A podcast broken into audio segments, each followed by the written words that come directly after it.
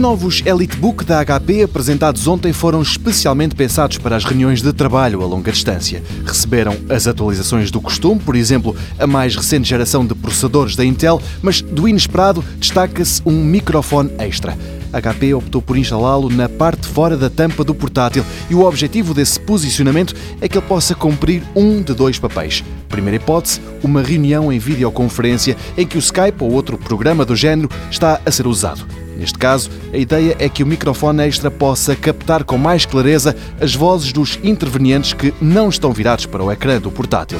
Outra utilização de uma chamada por Skype normal com apenas uma pessoa a usar o PC. Nesse caso, o microfone extra pode ser usado para captar o ruído de fundo e fazer o seu cancelamento. Assim, o som fica muito mais claro para quem está do outro lado da videochamada.